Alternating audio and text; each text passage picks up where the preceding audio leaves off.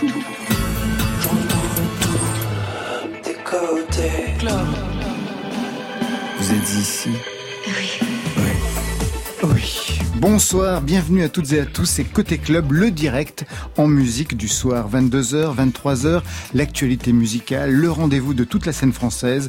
Ça se passe ici au studio 621 de la Maison de la Radio et de la Musique. Ce soir, les membres de Côté Club sont Jean-Louis Murat, bonsoir. Bonsoir, monsieur bonsoir. Vincent Austria, bonsoir. Bonsoir. Jean-Louis Murat, nouvel album, La vraie vie de John Buck en 12 titres. Non, de Buck John. De Buck John, ah ouais, Buck John. Buck John, c'est justement, euh, c'est pas un vrai cowboy, c'est une euh, publication. Exactement. Pour 12 titres, un son qui mixe une pop synthétique style années 80 et un blues folk inspiré. Bref, c'est la vraie vie de Jean-Louis. À vos côtés, Vincent Austria signe Paris Punkabilly 76-80, la belle et édifiante histoire des punks français qui ne l'étaient pas un livre pour retrouver l'énergie d'une scène parisienne, Élie, Jacquenot, mathématiques modernes, Zozo et les Martiens, ça ne s'invente pas. Marion London Calling ce soir avec Jean-Daniel Beauvalet, la plume mythique des Inrecuptibles, revisite sa vie de passeur musical dans un livre intense, passionnant. On en parle avec lui vers 22h30. Et eh bien voilà, côté club, c'est ouvert entre vos oreilles. Côté club, Laurent Goumard sur France Inter. Et on ouvre tout de suite avec ce titre qui tourne en playlist sur France Inter, le vôtre, Battlefield. Un mot sur euh, le moment de la composition. Vous vous souvenez quand ce titre arrive pour vous, Jean-Louis Murat? C'est le premier titre enregistré, je crois. Premier titre enregistré et euh, c'était une expérience. Comment ça, une expérience? Bon, je sais pas, faire une petite chanson de 2 minutes 30 euh, avec un refrain en anglais, enfin. Ouais. Non, c'était plutôt de l'ordre de l'expérience. Et vous saviez que ça allait déboucher sur un, ah, pas du tout, album ah, Pas du tout, non. Je voulais pas le mettre sur l'album. Pour quelle raison? Je trouve ça terrible. C'est pour ça qu'on l'a choisi sur France Inter. Bah sûrement. Mais c'est vous qui avez le bon goût. Bah exactement. Tout le monde le sait. Tout le monde le sait. Donc on a choisi cette chanson, en d'ailleurs qui donne euh, pas une clé de lecture, mais quelque chose sur la, la brièveté, la concision des, des titres sur cet album. Oui, bah, ah oui, oui, c'était un peu l'objectif sur ce disque, c'était de faire court. Voilà, c'est de faire court. Je voulais essayer d'arriver à une 59, qui pour moi est euh, le temps idéal, comme Bill Withers, premier 45 tours, une 59.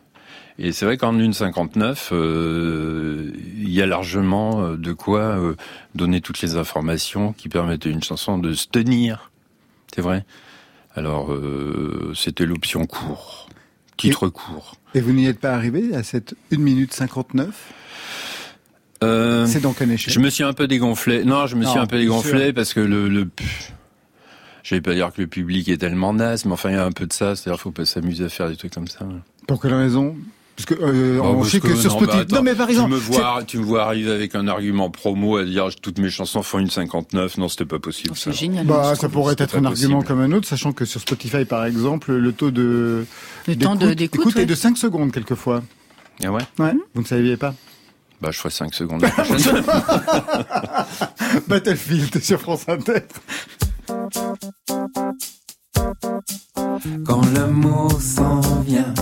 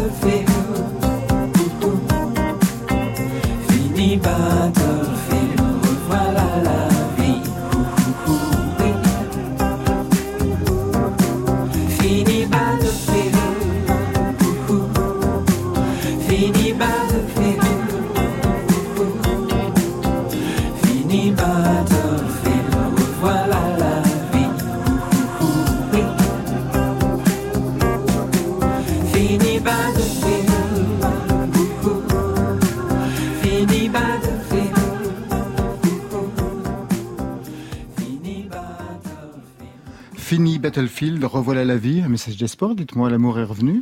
Ah oui, Bah, il est reparti depuis. Mais enfin, là, c'était bien à cette époque. c'est reparti assez vite. La chanson a été composée quand? En mars 2000, 2020 ah, Déjà, un amour qui dure un an, c'est déjà pas mal. Bon, dites donc. Bah, chacun, chacun, chacun sa façon. Il y a eu combat? Comment? Il y a eu combat avant? Euh, Oui, en général, ça se finit comme ça, oui. En général, c'est moi qui perds, l'habitude.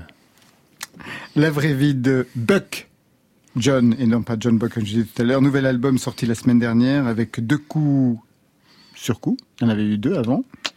Période confinement. Le sentiment d'avoir fait des albums pour rien, par exemple ah oui, les deux derniers, oui. Ce qui est arrivé avec tous nos invités qui ont redégainé hyper rapidement après. Tout à fait, c'est incroyable. C'est incroyable, oui.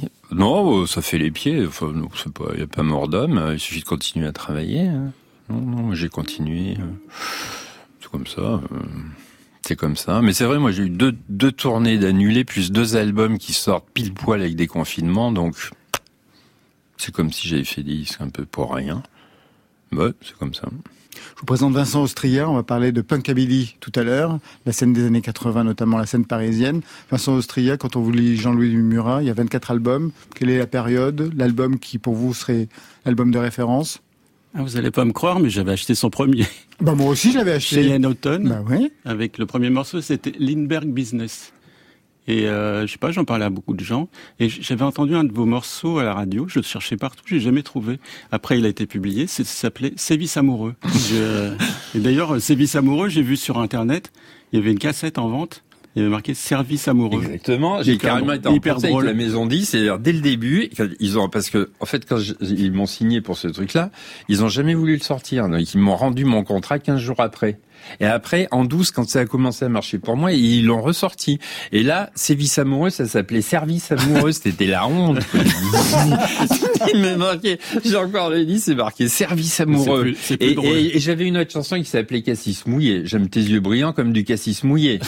et donc, il m'avait écrit Cassis mouille Cassimouille et le sur le, le, le, le donc il est rare. Le Cassimouille et le service amoureux très très rare. C'était IMI, il s'appelait. Ah bah.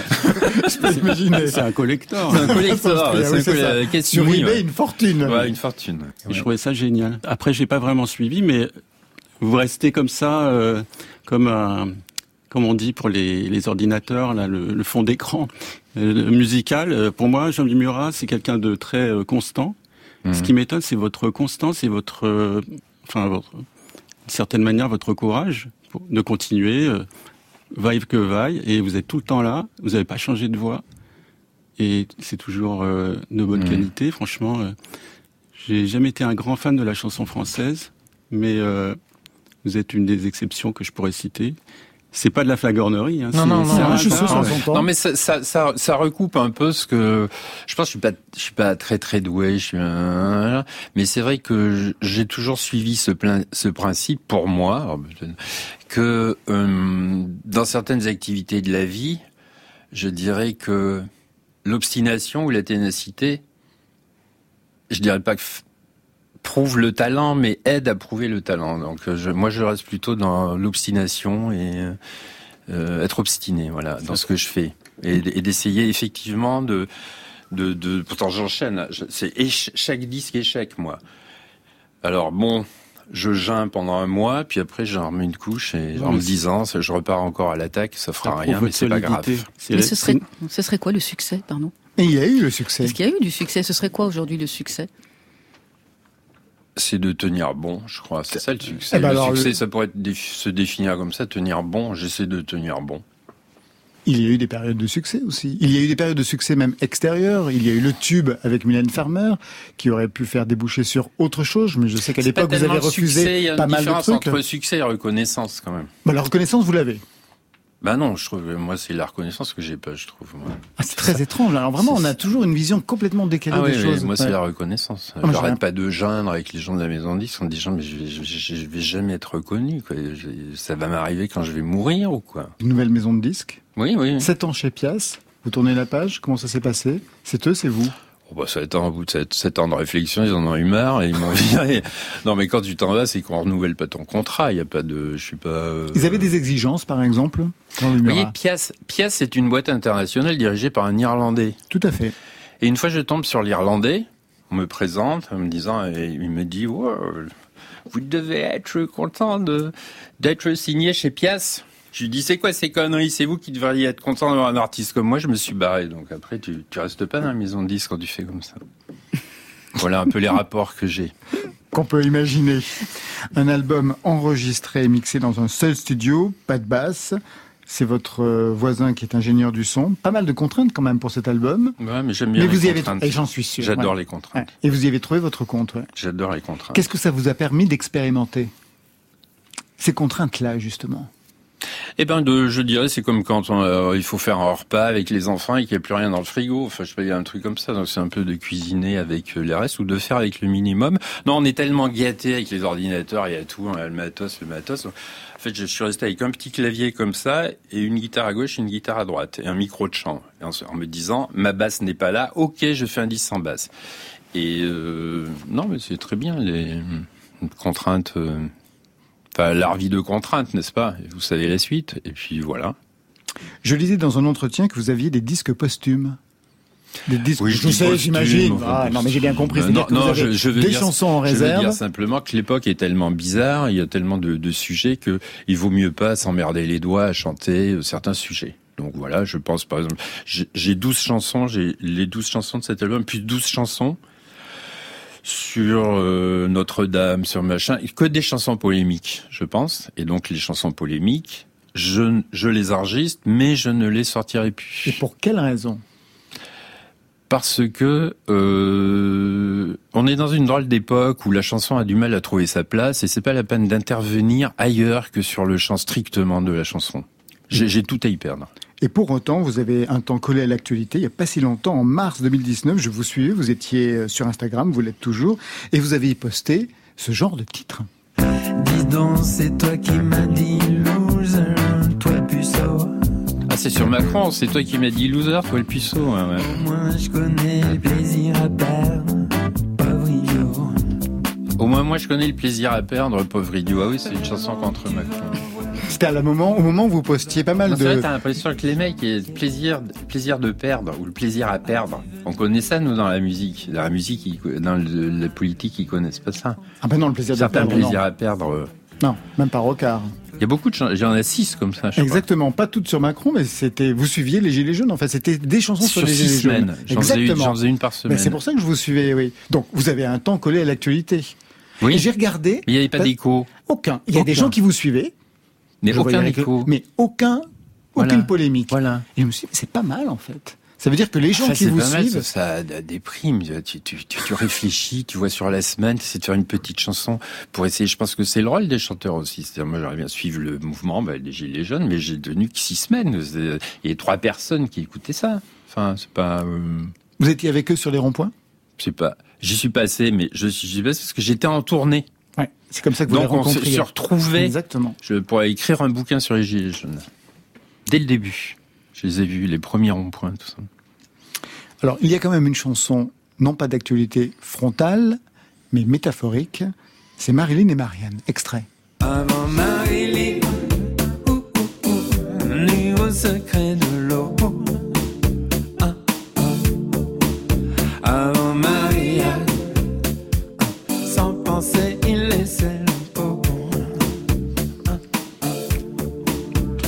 Sans lancer, sans penser et laisser la peau. Vous faites référence à Samuel Paty de façon très, ah très lointaine. Ah bah je le fais à ma façon, quoi. À ma façon. Mais bon, j'ai l'habitude de, chansons qui passent à côté du sujet. Je me dis, on comprendra après. Mais c'est vrai que Marilyn Marianne, euh, Marilyn Marianne, pour moi, ça a beaucoup de sens. C'est moi, dans ma mythologie, entendons-nous. Hein. C'est-à-dire que moi, il y a, il y a, il y a la Marianne à Gronibard de Delacroix, mais il y a aussi Marilyn Monroe. Et Marilyn Monroe, pour moi, c'est les années 50. Je me souviens, mon premier chagrin par procuration, c'est on me dit Marilyn Monroe est morte. Je sais même pas qui c'est, j'ai jamais vu, mais ça me touche. Et donc pour moi, Marilyn c'est le rock, Marianne c'est la République, et je mélange les deux. C'est des nanas à gros nichons. On, peut, on peut prendre du lait Et voilà, et après je parle de Chamberlain. Tout à fait. Il faut savoir je parle de Ravaillac, tout ça. Et donc je situe tout ça dans l'histoire de France pour un pauvre gars qui aime le rock, qui est doué en rien, qui aime bien l'histoire de France et qui mélange Marilyn et Marianne. Voilà. C'est ça, le, c'est ça le, pour moi le thème de la chanson. Alors pour moi c'est très très clair. Mais j'essaie pas de clarifier le, le message. Moi, je suis pas un chanteur à message, mais je sais que dans Marilyn Marianne, si on comprend pas ça, on, on comprend rien. C'est-à-dire que c'est le saint nourricier qui est à la fois la musique et à la fois la République. Et moi, je mélange les deux. Je fais de la musique, mais j'aurais voulu être prof d'histoire. Voilà. C'est pour ça qu'il y a juste cette euh, métaphore mmh. Mmh. à laquelle on pense euh, à Samuel Paty. C'est bizarre parce que quand j'ai écouté cette euh, cette chanson, je suis allé je suis retourné sur Internet et j'ai cherché une émission euh, vous étiez avec Requier face à Éric Zemmour, je me souviens, et vous vous castagniez sur des questions de mmh, politique, mmh, de, mmh, médias, voilà. Et c'est Christine Angot à l'époque qui vient d'avoir le Médicis euh, hier, qui m'avait demandé de venir à l'émission de Ruquier avec elle parce qu'elle avait trop peur pour que je la défende. Je m'en souviens très très bien. Et, j'avais cédé, on devrait jamais céder aux femmes. Oui, mais c'est elle qui vous a défendu à ce moment-là. elle me défend. Ah, oui, elle, vous, elle, vous, défendait ah face à Zemmour. Et je, je, je, parle de ça parce qu'en fait, euh, Zemmour apparaît dans votre dans votre parcours parce que je lisais dans un autre entretien très récent que vous l'invitiez régulièrement à vos concerts. Ah oui, tout à fait, pour quelle raison? Je ne vous soupçonne pas d'être pour bah justement, quand je l'ai rencontré, quand on s'est frité et qu'on n'était pas d'accord, après on a parlé en coulisses. Et euh, il y a longtemps, hein, on il y a était, ouais, on était, on est, il y a, il y a 12, 15 ans, 15 ans, ouais, ça.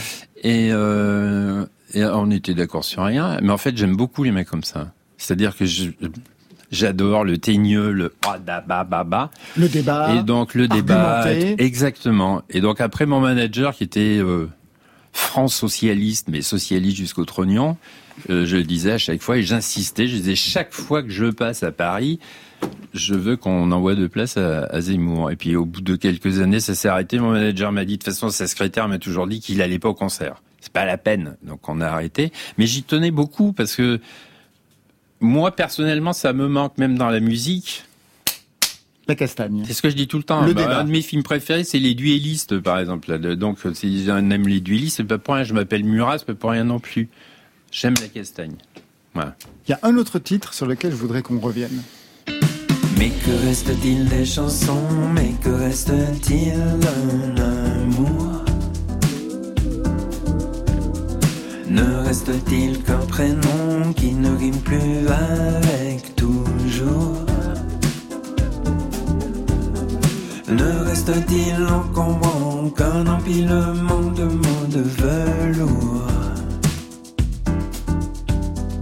Que reste-t-il à présent si rien s'en vient rimer avec toujours?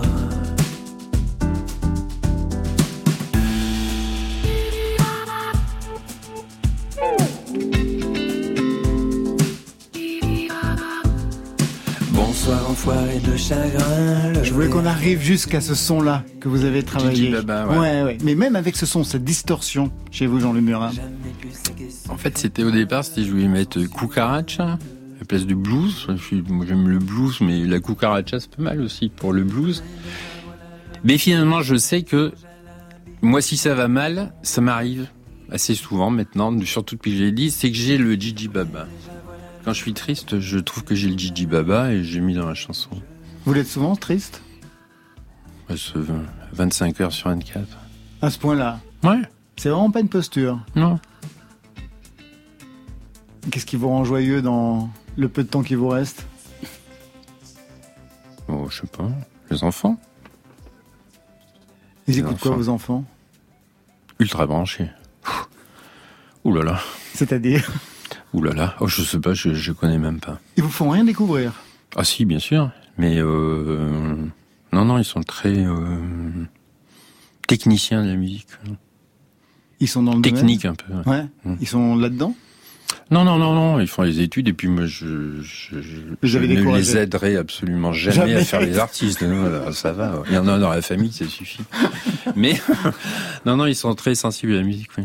Dernière question, quel est l'album que vous aviez, ou quels sont les albums que vous avez écoutés lors de l'écriture de celui-ci?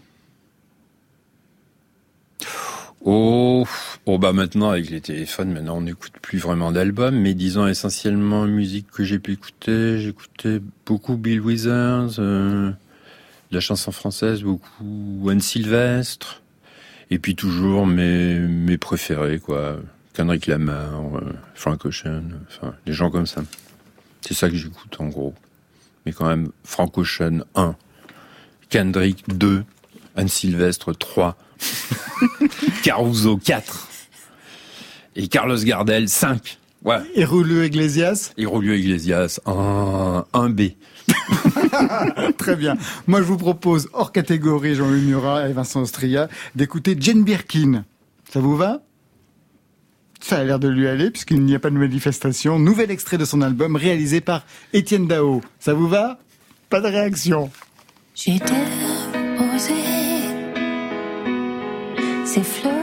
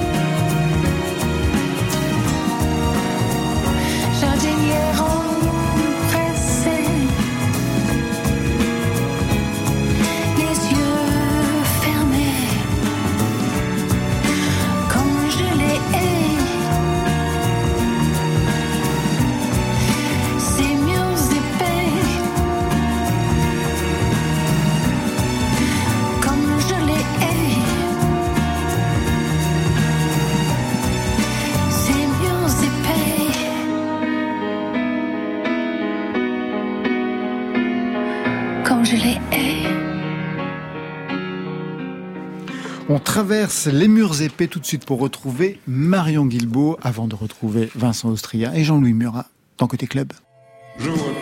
Côté Club. Côté Club. Laurent Goumard. Sur France Inter. Il a été pendant 33 ans une des chevilles ouvrières du magazine Les Inrecuptibles. Jean-Daniel Beauvalet, alias JD The DJ, revient sur ses années de musique, de journalisme, des années à son image, hyperactive, curieuse, généreuse. Bonsoir Jean-Daniel Beauvalet. Bonsoir. Bienvenue dans Côté Club.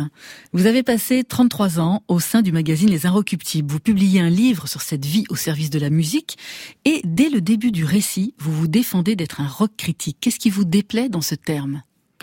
C'est le, cliché qui va avec cette espèce de fraternité avec les musiciens, l'impression d'être plus important que les musiciens, d'être plus, euh, d'avoir une vie plus exaltante qu'eux.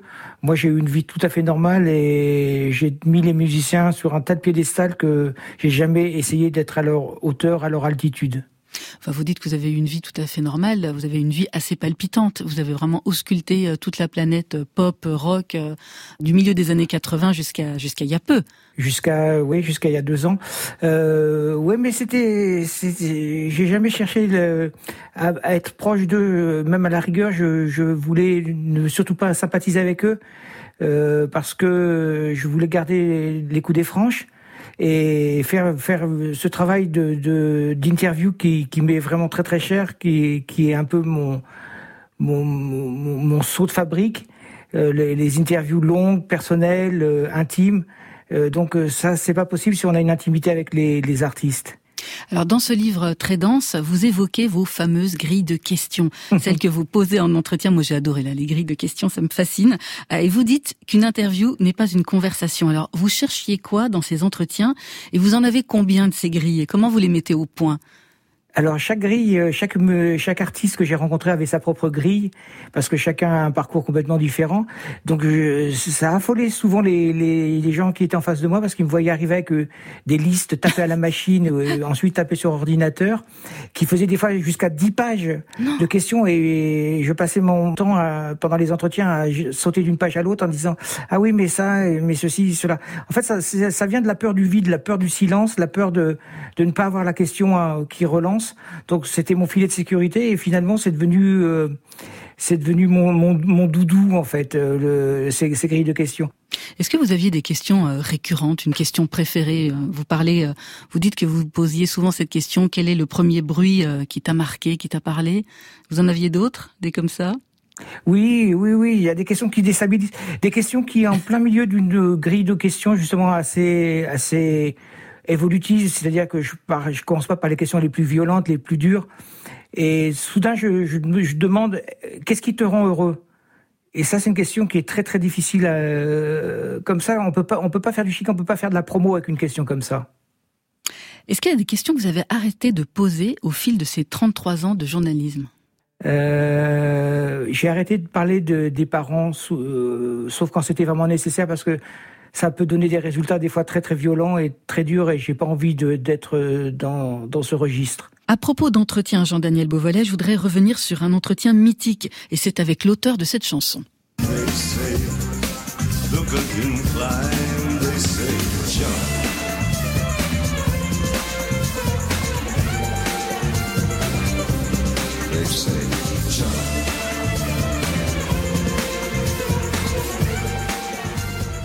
Jean-Daniel Beauvalet, c'était avec David Bowie. C'est en 1993, je crois. Oui. Oui, c'est un des grands moments de ma carrière, euh, de, de, ma vie même, parce que je rencontre euh, longuement euh, le, celui qui m'a un peu façonné, qui m'a appris tant de choses quand j'étais gamin, qui m'a fait découvrir aussi bien la littérature que la peinture, que plein de choses. C'était le début de d'énormément de jeux de pistes, David Bowie. Et là, je me retrouve face à lui dans un studio londonien. Il m'accueille en me disant bonjour, je suis David, euh, ce qui est assez troublant. Euh, et ça se passe exactement comme j'avais rêvé que ça se passerait depuis toute l'enfance. Parce que ça, c'est une interview que j'ai passé ma vie à préparer. Quand j'étais gamin, je me voyais, euh, je me revois dans ma chambrette en train de dire ah si un jour je rencontre Bowie, je lui demanderai ci, je lui demanderai ça. Et j'ai pu tout lui demander parce que j'ai vraiment eu beaucoup de temps et il a répondu sans la langue de bois, donc euh, j'ai pu explorer des, des pans entiers de sa jeunesse, de son enfance, de son éducation, de sa vie, de ses, ratages, de ses moments de gloire. Et il y a eu un truc vraiment troublant, euh, justement, dans ces fameuses crises de questions. J'essaye le, plus souvent d'insérer le nom d'amis d'enfance ou de professeurs d'école ou de gens qu'ils ont connus avant qu'ils soient des stars Mhm. Et là, je lui ai parlé de quelques-uns de ses copains de, de, du quartier de Brixton, où il a grandi à Londres.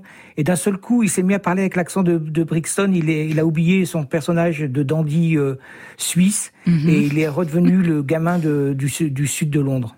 Et vous, Jean-Daniel, qu'est-ce que vous avez compris de vous dans cet entretien, de la relation que vous entreteniez avec la musique de Bowie? euh, ça a été euh, une confirmation que j'avais eu raison de, croire à, la différence, de croire que la vie n'était pas forcément linéaire, qu'on pouvait euh, prendre des risques, qu'on pouvait devenir ce que, l'on veut être. Au cours de ces entretiens, il y a ceux qui s'y prêtent, ceux qui résistent, comme Mazistar, ceux qui n'y comprennent rien, comme les Spice Girls, ceux qui laissent des plumes, comme Cat Power. Vous-même, euh, Jean-Daniel Beauvalet, est-ce que c'était comme une auto-analyse, comme le suggère votre complice Didier Delage? Oui, ça a été exactement ça. Euh, il y a beaucoup de questions que j'ai posées à, à, des musiciens que j'aurais pas posées à mon meilleur ami, et beaucoup de questions que je que je me je serais jamais posées à moi-même euh, sur euh, ce qui est normal, ce qui n'est pas normal, sur ce qui est la norme et ce qui n'est pas la norme. Et ce, les questions étaient souvent effectivement à double sens, c'est-à-dire que je les posais aussi bien à la personne en face de moi qu'à moi-même. Mhm. Et il y avait des réponses qui vous ont éclairé? À plein, énormément. Euh, vraiment tout ce que je suis devenu, tout ce que je suis, je le dois à ces, musiciens et ces, musiciennes qui m'ont vraiment éclairé, qui m'ont rassuré d'une certaine façon, qui m'ont confirmé que on pouvait ne pas être dans la norme et, et vivre euh, heureux quand même. Il y a aussi quelques artistes français dans votre récit, Jean-Daniel. Il n'y en a pas beaucoup, mais il y en a. Vous revenez sur Dao, sur Miosek, et vous évoquez également Jean-Louis Murat. Il est également notre invité ce soir dans Côté Club. Vous avez un souvenir d'entretien avec lui? J'ai un souvenir euh, d'une soirée dans, dans, sa ferme euh, au-dessus de Clermont-Ferrand où on avait passé un moment génial et je me souviens avoir sauté d'un balcon dans un tas de paille et je me suis dit, il faut vraiment que je sois sur une autre planète pour faire ce genre de choses. Merci beaucoup. Jean-Daniel Beauvalet. Je rappelle le titre de votre livre, Le Passeur, et c'est aux éditions Braquage. Jean-Louis Murat, vous vous souvenez de cette histoire avec Jean-Daniel Beauvalet? Ah oui, oui, ça me dit quelque chose. Oui, oui, oui parce qu'il restait du foin et, et les courageuses, ils étaient capables de sauter à plat ventre dans le foin. À, deux, à, deux, à deux heures du matin, il faut être bien chargé. et il l'a fait, oui. Quel souvenir vous avez d'entretien avec lui? C'est un peu collectif pour moi les Inrocks. C'est-à-dire, je, je, pense que sans les Inrocks et, et, moi sans les Inrocks, sans Bernard Lenoir et sans Bayon à Libé, ouais. je n'existe pas. Enfin, je fais autre chose. Donc euh, je je sais pas, c'est toujours difficile.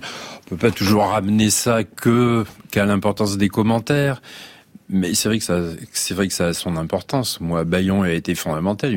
J'ai pas vendu trois disques. Il me fait faire la, je sais pas, la couve de Libé. Donc euh, après, je fais la couve des Inrock. Et après, je crois, le Noir m'a toujours dit que c'était moi qui avais fait le plus de Black Session. Euh.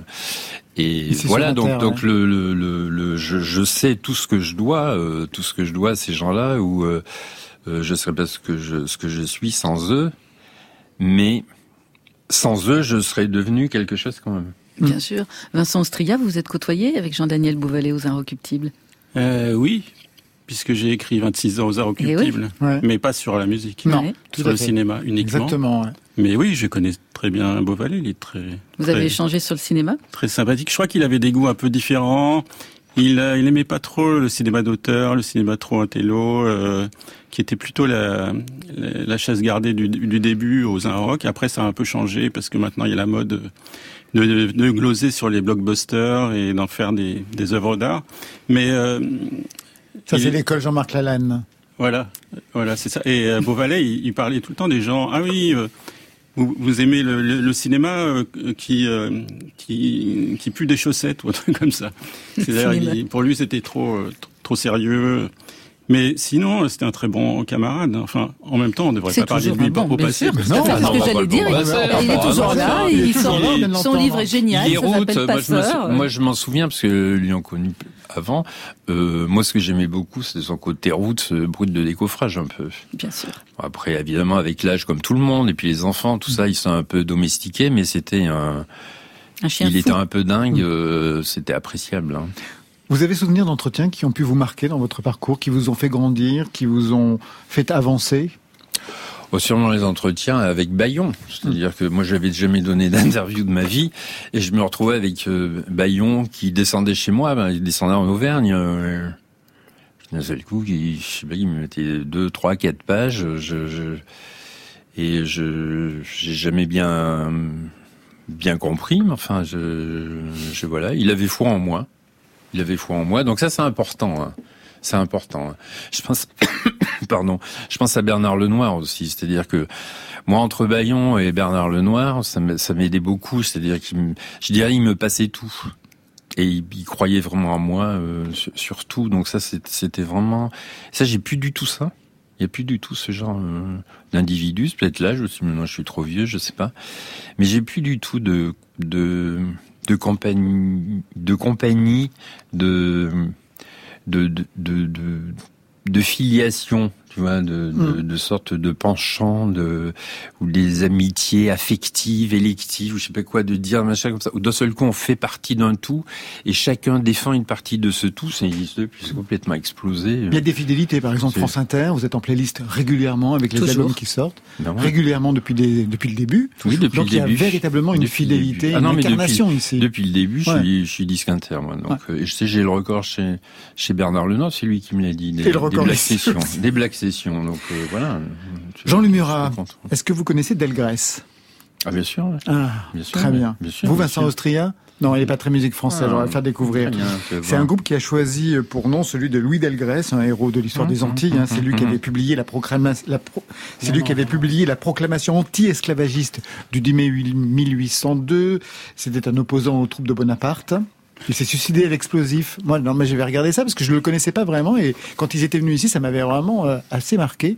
Euh, Quelqu'un qui se suicide avec ses 300 compagnons à l'explosif quand il voit que tout est absolument perdu et plutôt mourir donc pour ses idées. Pour le deuxième album, Pascal Danaï qui est le leader. Les Daesh, font ça aussi. Ah ouais, je sais. Les Daesh, font ça aussi. c'est pas pour les mêmes euh, raisons. Le leader et chanteur du groupe revient sur son histoire personnelle, 1958, quand son père arrive en métropole, un album social, politique, aliénation, immigration. Delgrès trouve ces mots-là, ces mots-là, c'est le titre.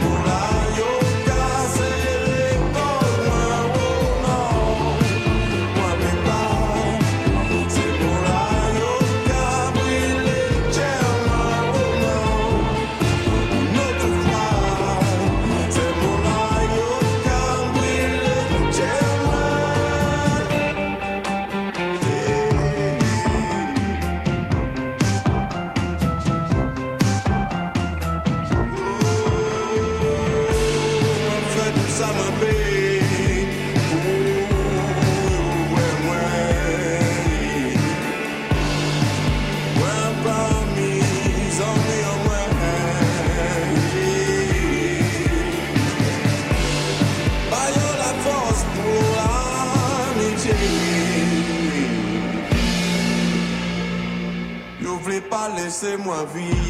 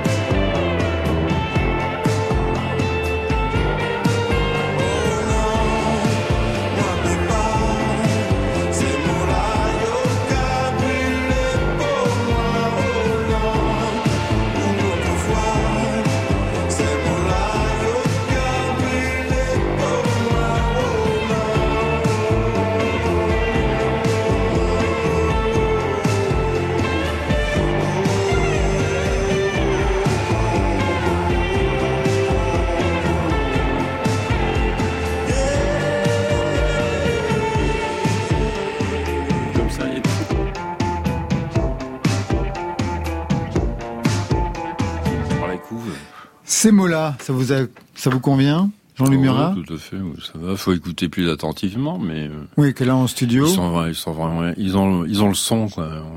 Après, il faut voir. Mais ils ont le son. Donc, euh, vu et approuvé par, par Jean-Louis ah, Murat. Ah, tout à fait, alors là. Très bien. Jean-Louis Murat et Vincent Austria sont les invités de Côté Club ce soir. Vincent Austria qui signe Paris Punkabilly 76-80, 1976-1980. D'abord un mot sur le titre. Punkabilly, dans ces années-là, qu'est-ce que vous mettez sous cette appellation très étrange, sur ce mot valise qui n'existe pas? Euh, Si, il existe, mais il correspond pas exactement à ce que je décris. C'est une espèce de, succès d'année du punk qui est apparu euh, dans les années 80 je ne sais pas exactement ce que c'est. C'est un peu la même chose que le psychobilly, c'est-à-dire euh, une musique euh, qui utilise des instruments rétro, parfois des, des contrebasses et tout ça, euh, pour faire une musique un peu déjantée, déraillante. mais moi, je m'intéresse pas au psychobilly ni au punkabilly. C'est simplement parce que j'ai fait dans le titre, je voulais faire une synthèse entre mes deux, les deux pôles entre lesquels j'étais un peu écartelé. À cette époque-là, oui. C'est-à-dire le, les, les, groupes punk, euh, proto-punk, enfin, c'est-à-dire les, les, les, premiers groupes punk, punk, français qui ont été désignés comme ça plutôt par la presse que par eux-mêmes. Oui, parce que ils étaient vraiment pas punk. Au départ, ils aimaient le rock, ils aimaient les Rolling Stones, les Who. Euh. Ils n'avaient pas du tout la culture punk. On parle de quel groupe? Il n'y avait pas de culture punk au départ. Euh, surtout les Stinky Toys. Elie et Jacques No. Et Jacques No, mais il y en a eu plein. Euh, à l'époque, il y avait plein de groupes. Ça se mélangeait. Il y avait des musiciens qui allaient d'un groupe à l'autre, qui faisaient des sous-groupes. Euh, et, le Billy, c'est euh, mon intérêt pour le rockabilly. Donc j'étais vraiment euh, accro au rockabilly à l'époque. D'ailleurs, c'est encore un terme qu'on n'utilisait pas avant. Rockabilly, c'est plutôt un, un rock, un rock and roll des origines des années 50, mais un peu campagnard parce que ça vient de hillbilly. C'est un genre un peu country. mais après, on a eu, on a, on a eu tendance à appliquer ça à tout le rock and roll euh, des années 50, peut-être euh, pour contraster avec le rock euh, d'ensuite des années 60-70. donc j'avais, j'avais ces deux pôles. Il y avait les gens qui étaient fans de, de rockabilly, c'était plutôt des, rockers, des teddy boys, des gens un peu, un peu voyous de banlieue que que je fréquentais parce que pour la musique, pas pour le, pour la violence. Et euh, les groupes euh, que je fréquentais journellement, c'était des, des fans de rock années 60-70 euh, qui, ont, qui ont fondé eux-mêmes des groupes, donc dont les, Stinky Toys. Les Stinky Toys, dont on va parler dans quelques instants. Vous connaissiez cette, vous connaissiez cette scène-là où cette analyse vous convient, Jean-Louis Murat, par rapport au rockabilly? Euh, oui, tout à fait. C'est peut-être un peu parisien, si j'ose dire, parce que moi, je, ces années-là, c'était plutôt moi, Clermont-Ferrand. Oui, 76, à partir de 77, disons 77, 80, 81. C'était donc on voyait les choses un, peu, les choses un peu différemment. Mais c'est vrai qu'une musique vraiment punk avec une démarche vraiment punk, euh, je, je, dirais même même pas que j'en connaissais. C'est vrai qu'ils étaient tous, ils étaient plus, c'était plus plus du revival. C'était plutôt du revival. Et comme dit Keith Richards, euh, quand les mecs sont pas bons, ils se défoncent ou ils boivent. Et donc, euh, moi, j'ai vu des festivals avec des trucs comme ça, et les mecs, ils étaient défoncés, défoncés. Donc, c'était plutôt le, la défense qui cachait l'absence de talent. Et là, pas véritablement, justement, cette scène-là n'était pas véritablement défoncée, en tout cas euh, pas par la, drogue. Bière, à la bière, comme vous, mais pas du tout par les drogues. Enfin, pas véritablement par les euh, drogues. Ça dépend qui. Ouais. Les musiciens, non, pas tellement. C'est ça. C'était une mode, comme je dis dans mon livre, qui était un peu rétro c'est-à-dire euh, plutôt années 60, amphétamine, euh, plus amphétamine, donc c'est quand même une drogue. Et beaucoup bière, quoi. C'était la mode de la bière. Il y avait, il y avait tout un, un, jeu entre la Valstar verte et la Valstar rouge. Et après, on, est, on, était, on était devenu un peu plus euh, chic. On buvait la Jeanlin, c'était la bière belge. c'était un peu plus classe. C'est classe, ouais. Donc, il y avait tout un truc de gourmet avec la bière, mais c'est... En 76-80, vous étiez qui?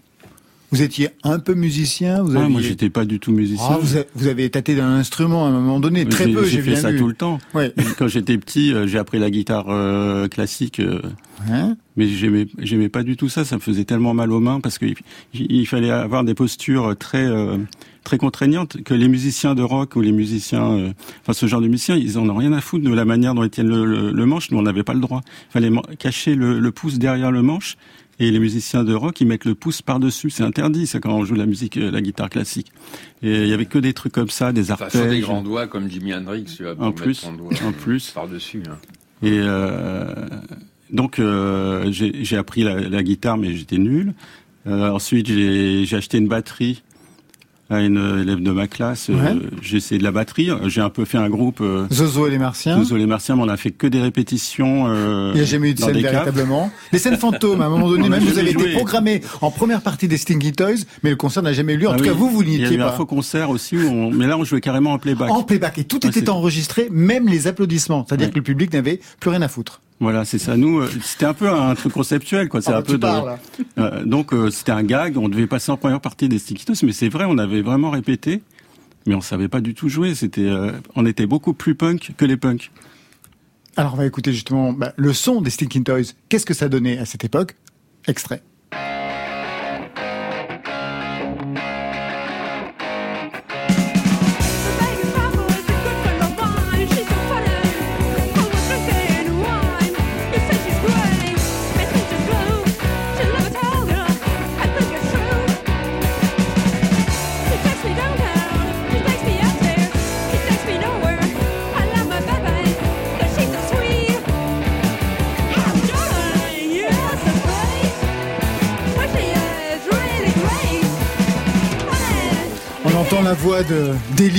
d'Ellie, qu'on entendra plus tard dans Ellie et Jacques et puis plus tard dans Ellie toute seule. Vous connaissez cette scène-là? Vous avez joué en première partie oui, enfin, ceux, qui venaient, ceux qui venaient euh, à Clermont-Ferrand, à Clermont-Ferrand, on les connaissait comme ça. Euh, oui, je disais, oui, dites Nilan, euh, très mauvais souvenir parce que je sais même pas si on a joué parce que ça, ça finit en bagarre. Ils nous ont cherché, ils nous ont trouvé. Clermont-Ferrand. Vous, Stinky Toys, qu'est-ce que ça a pu représenter? Ça a été un point de bascule. Ellie, de Ellie et Jacquenot, a été un point de bascule dans votre parcours. Euh, Austria. Pas elle seulement, mais elle, c'était un peu une, espèce de starlette dans notre groupe, enfin dans notre groupe d'amis, au-delà du, groupe de musique. Donc euh, c'était une figure, c'était quelqu'un d'assez euh, charismatique dans son genre. D'ailleurs, elle a été actrice, c'est pas c'est pas par hasard. Euh, donc Ellie, c'était une, une, espèce de d'agitatrice qui était quand même assez active et qui, qui faisait beaucoup de, de choses, qui, qui était aussi euh, artiste. Elle, elle, a fait, elle a fait des écoles d'art et tout ça. Donc, euh, mais il y en a pas mal qui venaient des écoles d'art en fait. Oui, mais ça c'est une tradition dans la musique. Il y a beaucoup de musiciens, euh, surtout en Angleterre, qui, qui viennent d'écoles d'art, d'art plastique. En France aussi. Oui, je connais moins la France. Philippe Catherine, par exemple, Julien Doré. Ah, bah il y en a eu d'autres. Dominique, je crois qu'il était passé par une école d'art aussi. Ouais, mais en Angleterre, ça s'entend. En France, ça s'entend pas. non, c'est vrai. Non, c'est vrai. Si on pense au Pink Floyd, tout ça, c'est vrai. Bah Pink Floyd, des gars comme ça, c'est des écoles d'art, mais. Deuxième extrait. Edwige. Ouais. Edwige Belmore. Enfin, elle a plein de noms différents. là, il y a euh, le batteur, c'est. C'est un mec des Stinky Toys, mais je crois que c'était produit par Jacques No aussi. Exactement, c'est le premier titre, euh, le premier 45 tours de mathématiques modernes, produit par Jacques No. Et c'est Edwige qui était aussi euh, physionomiste. Au Palace. Au Palace. Et au bain douche même peut-être, je sais plus. Protégé plus tard par euh, Andy, Warhol, Qui était une des figures de cette époque-là. Moi, je lisais ça à travers les magazines que je recevais à Montpellier, ah bah, Façade, etc. Ouais. C'était la star du punk français. C'était l'effigie, comme Jean-Louis Murat parlait de, la, de Marianne tout à l'heure, et c'était un peu la Marianne du punk. C'était euh, c'était la Marilyn Monroe aussi du punk. Donc euh, et, donc ils ont fait un, morceau, un disque. Euh, elle a fait un disque, mais après elle a continué à un peu à chanter aux États-Unis. Je l'avais vu dans un groupe qui s'appelait Jungle Geisha, parce qu'elle a, déménagé aux États-Unis. enfin bon, et elle est morte là-bas. Donc c'était Edwige, la star du punk, qui était qui était une euh, c'était ça le punk en France, c'était des gens qui étaient euh, obsédés par le look, pas du tout par la musique au départ. Donc il faisait de la musique, mais c'était au, deuxième plan, c'était pas le. le Alors ça, je suis bien d'accord. Ouais. Moi, je sais, j'ai jamais imprimé aussi avec. Euh, c'était, c'est ceux qui se prétendaient punk. En fait, tu faisais de la musique ou autre chose. En fait, c'était pas du tout ça. C'était le look et euh, dès que tu tournais le dos, ils écoutaient, euh, ils écoutaient Renault ou je sais pas quoi. Enfin, non, mais c'est vrai. Non, mais c'est vrai. C'est vrai. C'était beaucoup de la posture. C'est-à-dire, c'était beaucoup à la française. Moi, moi, j'en ai connu des mecs qui étaient ultra normaux Les mecs, ils avaient deux, trois rats sur eux qui mettaient autour du cou, ils embrassaient leurs rats, ils bouffaient comme ça, ils faisaient peur au machin. Et t'arrivais chez eux, t'entendais du sardou, c'est-à-dire, c'est vraiment pas musicalement, j'entends. Moi, j'ai rencontré plein de gens qui étaient pas sérieux qui faisaient ça pour le loup. C'est des imitateurs. Voilà, les, Et en France, on a tout le temps imité. Euh, Johnny Hallyday, il imitait euh, le rock américain. Moi, j'imite personne. C'est un... Pas vous, mais j'ai pas dit ah tout le monde. Ah bon, j'ai cru que tu mettais dans le coup. Non, non, non j'ai cru que tu cherchais le fight. vous adoreriez ça, Jean-Luc Murat. Vous n'attendez que ça. Je, peux pas. Je peux pas. J'ai acheté votre premier disque. Bah oui, c'est vrai.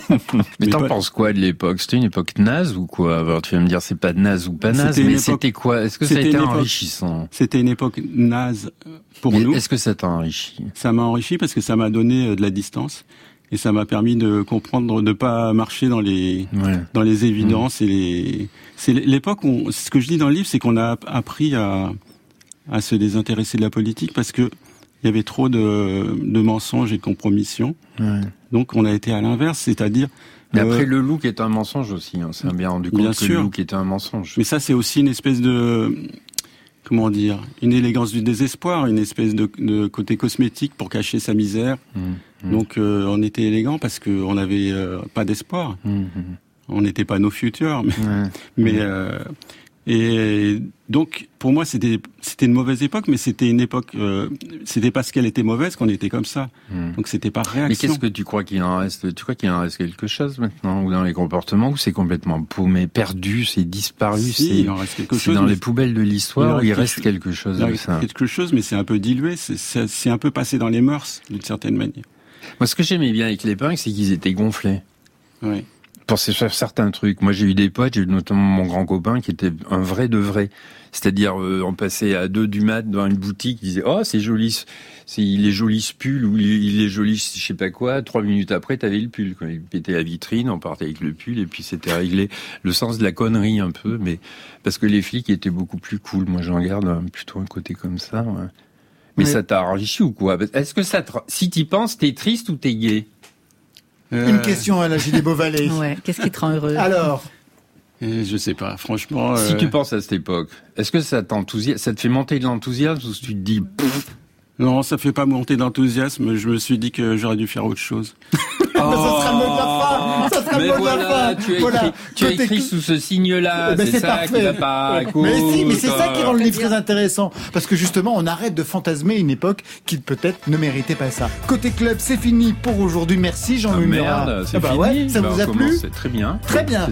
La vraie vie de Buck John, c'est votre 24e album. En live, vous serez à partir de février 2022 avec une tournée dans toute la France, en concert notamment à la coopérative de mai à Clermont-Ferrand le 12 avril et au Trianon à Paris le 19 avril Venez tous Venez tous et toutes Merci Vincent Austria. Merci. à vous.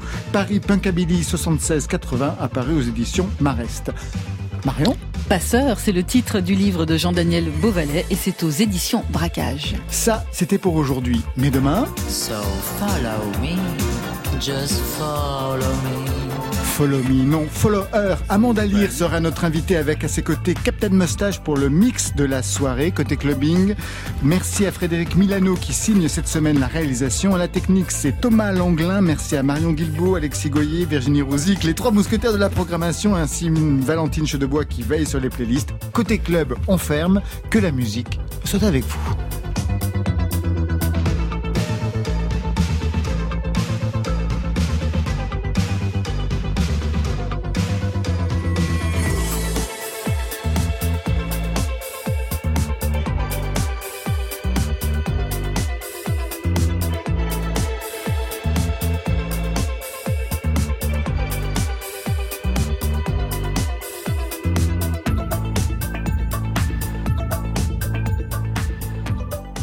Le journal, vous retrouverez Affaires sensibles ce soir, l'OVNI de Roswell ou le mystère de la zone 51.